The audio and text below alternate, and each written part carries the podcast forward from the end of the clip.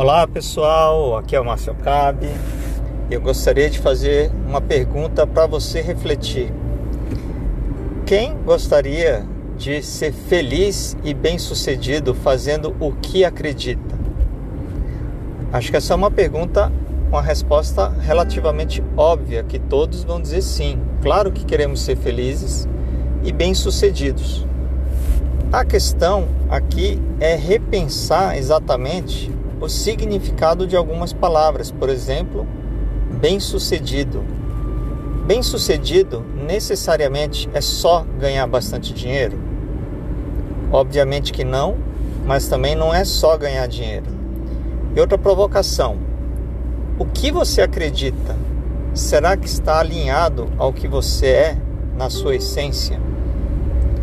Se me permitem generalizar, eu acredito que para muitas pessoas é, a gente, muitas pessoas acreditam em algo, estão fazendo algo que não é, te trazem felicidade, estão em trabalhos que não te, têm significado ou estão empreendendo em empresas que estão tornando elas escravas do próprio trabalho independente. Então a reflexão nesse momento é a pergunta: Você gostaria de ser um líder de você mesmo, um líder que inspire as outras pessoas também?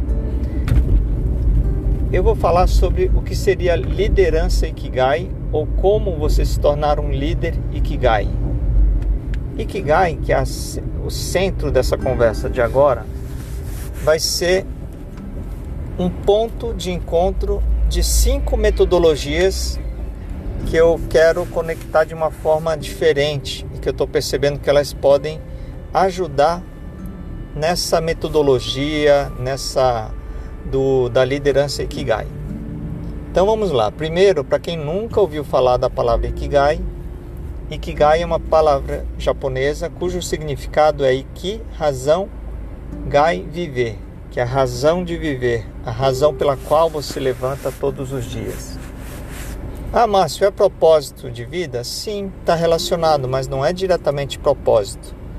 Porque muitas vezes quem é pai ou mãe vai entender, os filhos são uma das maiores razões para você levantar todos os dias.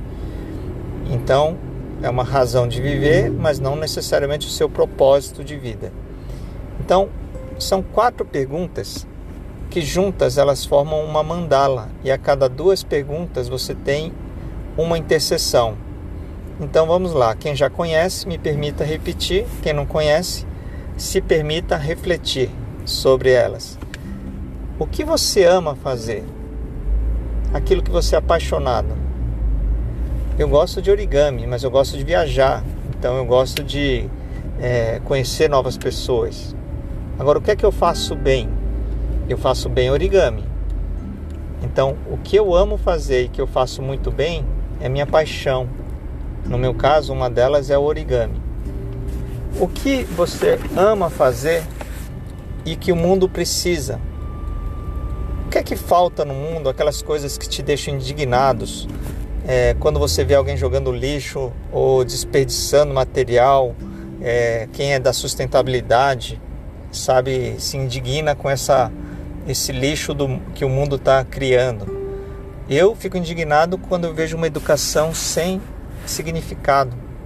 Então, o que o mundo precisa e que você é, ama fazer, no meu caso, origami, também pode ser levado para a educação. Então, é sua missão. O que você ama fazer e o que o mundo precisa é sua missão. O que o mundo precisa e que você pode ser pago ou é pago para fazer é sua vocação. No meu caso, palestras. Eu demorei muitos anos para descobrir que poderia ganhar dinheiro com palestras. E por último, o que você faz bem e que o mundo e que você é pago para fazer é sua profissão. É o que você faz bem. E durante muitos anos, quase duas décadas, eu fui escravo de uma profissão chamada marketing digital. Eu tive minhas agências e eu demorei muito tempo para perceber que aquilo que eu fazia bem em marketing digital e que era pago era só a minha profissão que eu mesmo me tornei escravo dela. E quando você consegue encontrar uma atividade que englobe todas essas perguntas e essas é, a paixão, a missão, a vocação e a profissão, você tem o seu ikigai. Bom, uma vez definido o ikigai, quais são as cinco metodologias que eu quero trazer para uma reflexão de como a gente pode integrá-las, aproveitar o melhor de cada uma delas para fazer essa jornada. A primeira delas, eu vou começar com um livro. Aliás, eu vou começar com Taoísmo, que é uma das mais recentes que eu tenho estudado, e que o Taoísmo tem uma, algumas, alguns princípios, como por exemplo a ação da não ação. Márcio, como seria a ação da não ação? É o princípio que diz que quando você está forçando alguma coisa, quando está dando você tem que fazer um esforço muito grande para acontecer uma determinada, um determinado resultado, quer dizer que você não está no flow, você não está no estado de fluxo, você não está fazendo aquilo que realmente deve ser feito. É como se você estivesse nadando contra a correnteza do rio.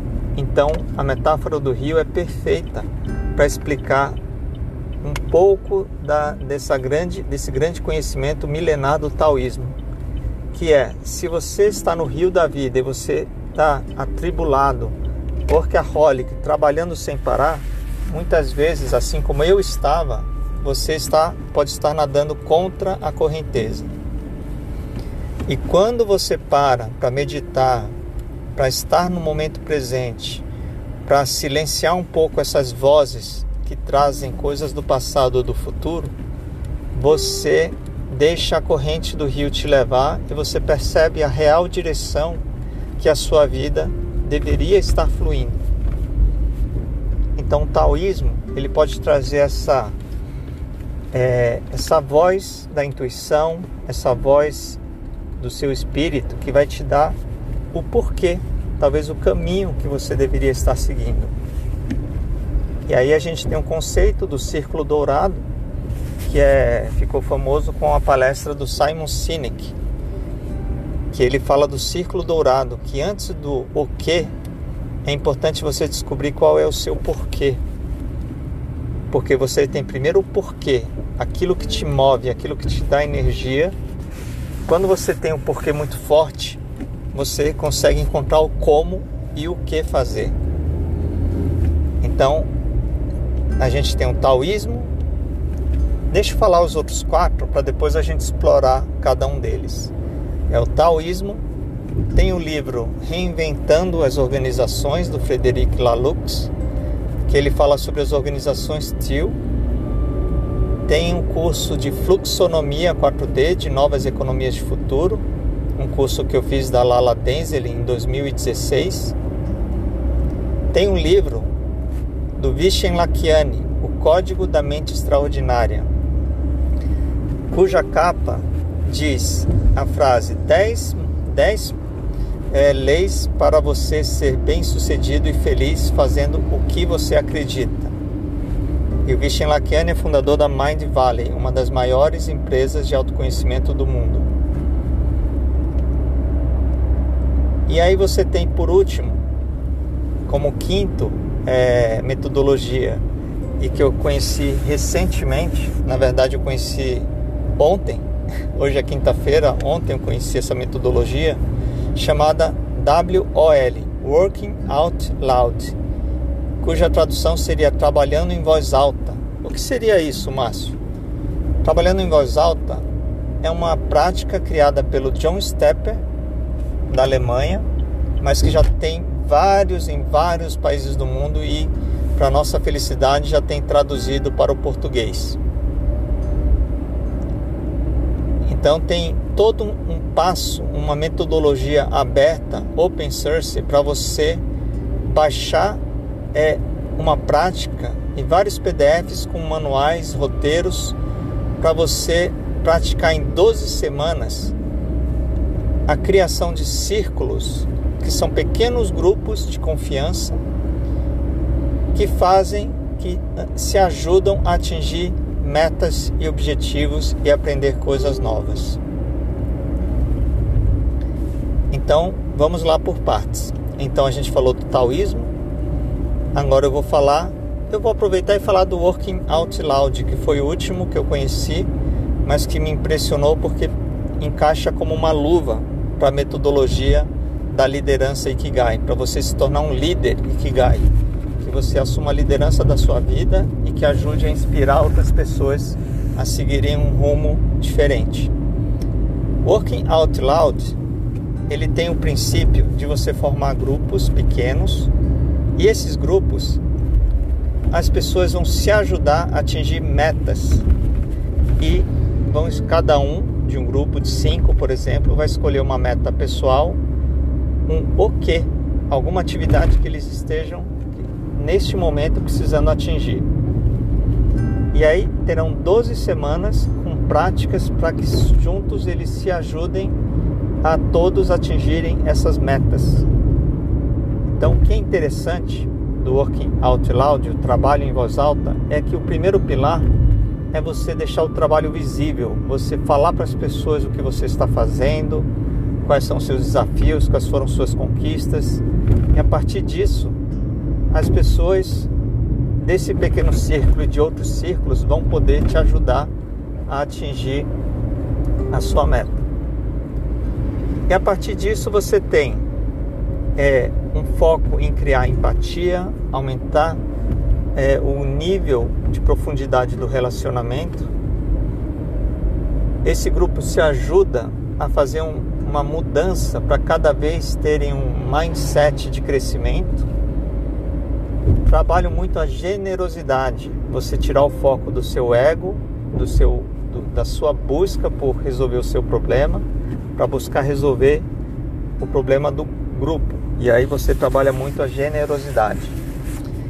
Então, pessoal, Work Out Loud é uma prática que a gente pode adaptar de alguma forma, usar essa metodologia de 12 semanas, que são três meses para a pessoa quiser fazer um curso online, lançar um canal do YouTube, criar um site, fazer um blog, quer dizer, três meses é um prazo muito interessante para aprender e colocar em prática uma meta.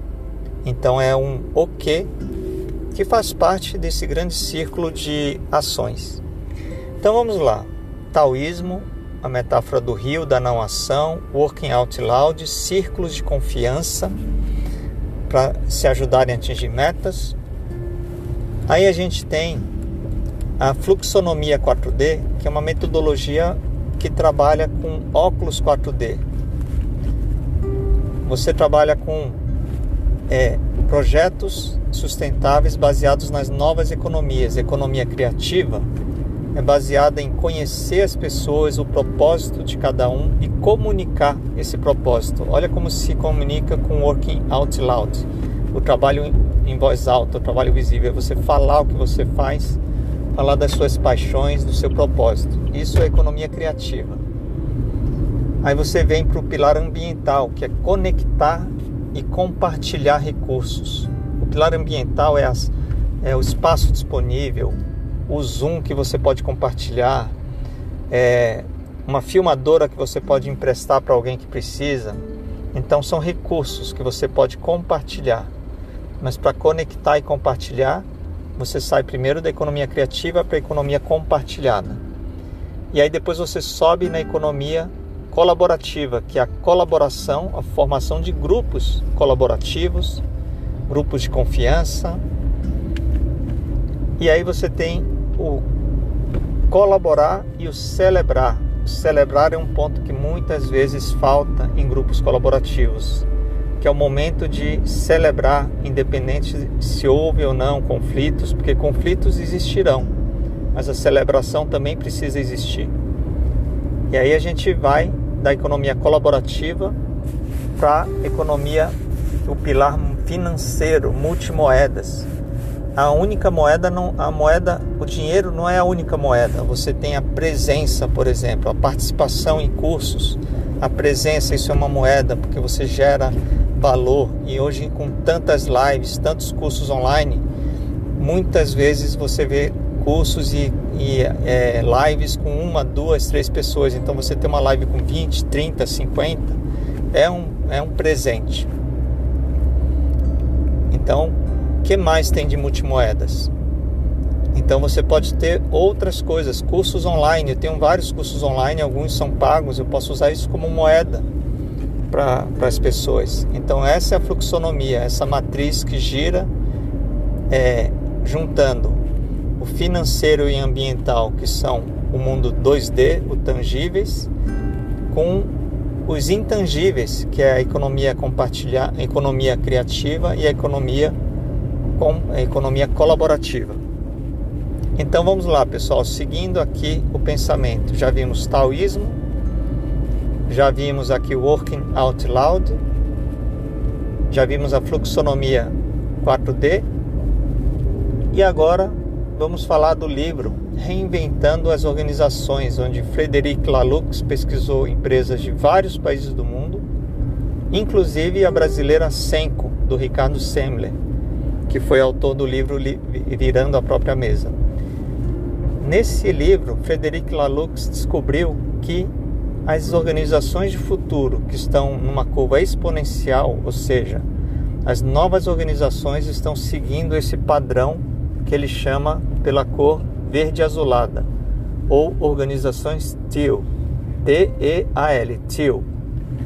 Então, as organizações TEAL são organizações que têm como base três princípios Autogestão sem hierarquia. Você some com os cargos. A hierarquia é um atrito que hoje se tornou desnecessário em organizações onde a confiança é plena. Então, se você tem grupos de confiança, e a confiança é um dos pilares, você precisa de menos hierarquia. Integralidade, você poder ser você mesmo em qualquer lugar, na sua casa e no seu ambiente de trabalho para muitas empresas laranjas, que são as empresas baseadas na competição e escassez, isso é um absurdo. As pessoas têm uma máscara na empresa e que elas colocam para ir trabalhar. Nas organizações TIO não precisa. Então olha como os temas vão se conectando. Então é autogestão, integralidade e propósito evolucionário, que é os grupos ou as organizações terem um foco não no seu lucro imediato, mas sim no propósito. Então, se você pensar no, no âmbito das, da educação e das escolas, é, os educadores apaixonados, educadores makers, eles amam a atividade de, do brilho nos olhos das crianças quando elas fazem atividades mão na massa, aprendendo através do fazer. Quando eu faço origami, eu não vejo concorrência contra os origamistas. Eu vejo que se o origami for implantado nas escolas, isso é o que vale. Então, quando o propósito evolucionário está dentro das organizações, você tem autogestão e você tem integralidade, você tem uma organização com características TIL. E um detalhe: o ego nessas organizações é apenas uma variável que não domina as relações. Então você tem aí o livro do Frederic Laloux como base também, que é muito importante para a liderança Ikigai. Porque um líder Ikigai, ele não pode estar focado no seu ego. Ele precisa estar orientando e inspirando as pessoas a buscarem o que amam fazer sem ficar se comparando com o outro. Então esse é o desafio. O líder Ikigai, ele melhora a cada dia a partir dele e não a partir de uma referência externa. E por último, o meu livro predileto esse ano de 2021, que é o Código da Mente Extraordinária. Onde aqui a gente vai trabalhar o mindset, uma mudança de mindset. E o slogan da mentoria Ikigai, depois vocês entram no site mentoria.club, é Mude de Mindset, Mude de Vida. Por isso que esse é o meu livro predileto. Ele é um livro que eu diria que é um livro guia é, da mentoria. Vishen Lakiani explica que você tem quatro níveis de consciência. O primeiro nível é a paisagem cultural, é você enxergar onde você está e quais são as regras estúpidas que não fazem mais sentido então você consegue começar uma transformação dentro do espaço onde você se encontra, seja na sua profissão, seja no seu trabalho, mesmo que ele seja autônomo. E aí, a partir desse, de enxergar e entender a paisagem cultural, você consegue ir para o segundo nível, que é o despertar. E o despertar, aqui eu faço uma ponte com a paixão. Aí você, quando é, está na sua profissão e consegue despertar a sua paixão, você começa a perceber o fluxo do rio, ou seja, para onde você realmente, para onde a sua alma, o seu espírito deveria estar caminhando. Isso me lembra uma frase que eu vou abrir um parênteses, que é nós somos seres espirituais vivendo uma experiência humana. Então despertar talvez represente esse despertar do, do que realmente é o seu eu querendo aflorar ou florescer. Aí o terceiro nível é quando você percebe que precisa ir atrás das competências necessárias para você conseguir atingir aquele objetivo. Então você precisa ir atrás de cursos, de vivências, de práticas, e aí entra como as metodologias se encaixam.